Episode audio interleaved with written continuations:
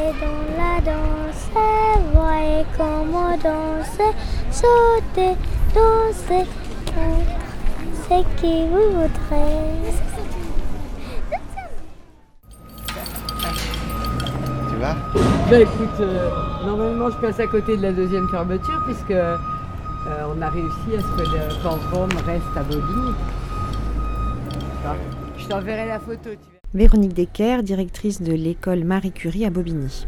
Euh, là, on, a l'impression que 30 enfants roms dans une école, c'est un événement absolument extraordinaire, mais euh, non, c'est la norme. Euh, il y, a sans doute des écoles où il n'y a pas assez d'enfants roms, on va dire. Hein, il y a des villes qui ne les scolarisent pas, ce qui fait qu'ils doivent manquer d'enfants roms dans les écoles.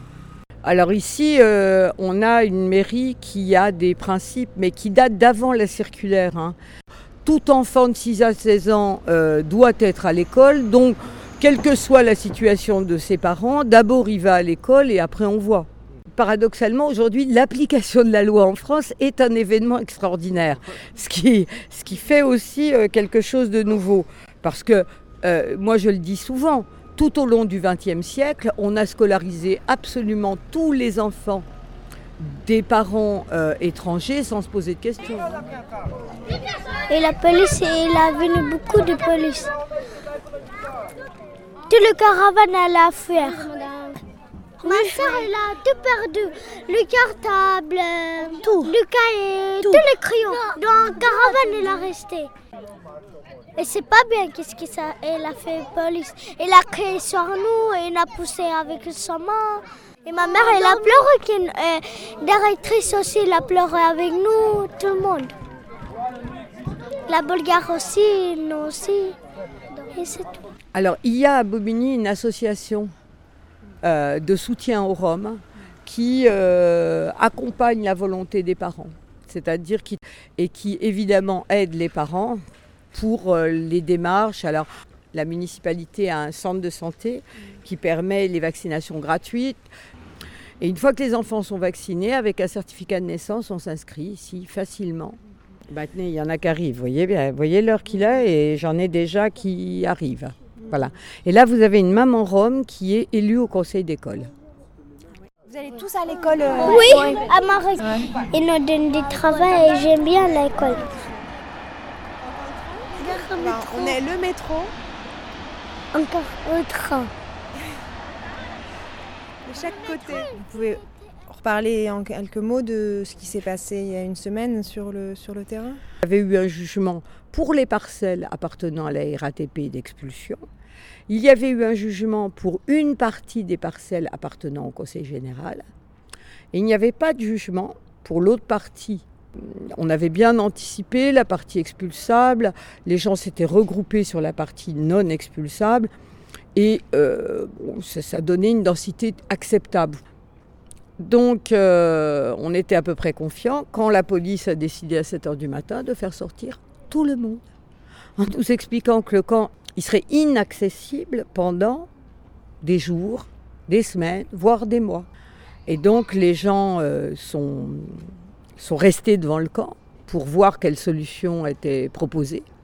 Et comme il n'y avait rien, quand la police nous a envoyés jusqu'au bout de la rue, euh, là, moi j'ai dit aux enfants, non, on va faire un sitting. Et donc ils se sont allongés, côte à côte, le menton dans les mains, le ventre au sol, euh, devant la ligne de policiers. Et du coup, leurs parents se sont assis.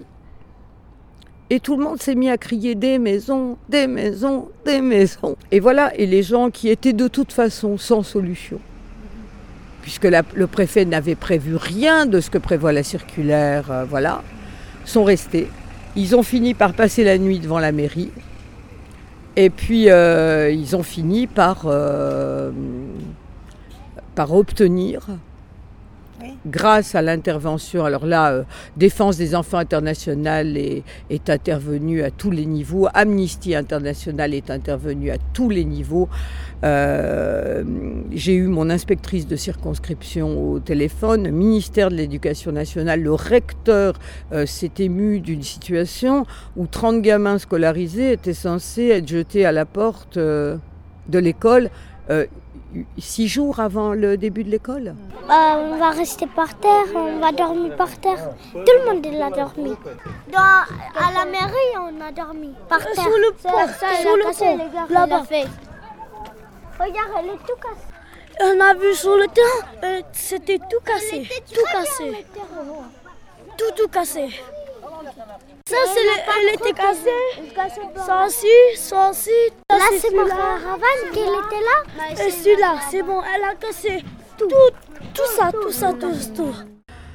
Pour nous, il y a une vraie satisfaction, même si le niveau scolaire de la plupart d'entre eux est faible, parce que pour avoir un bon niveau scolaire, il faut avoir de bonnes conditions de vie.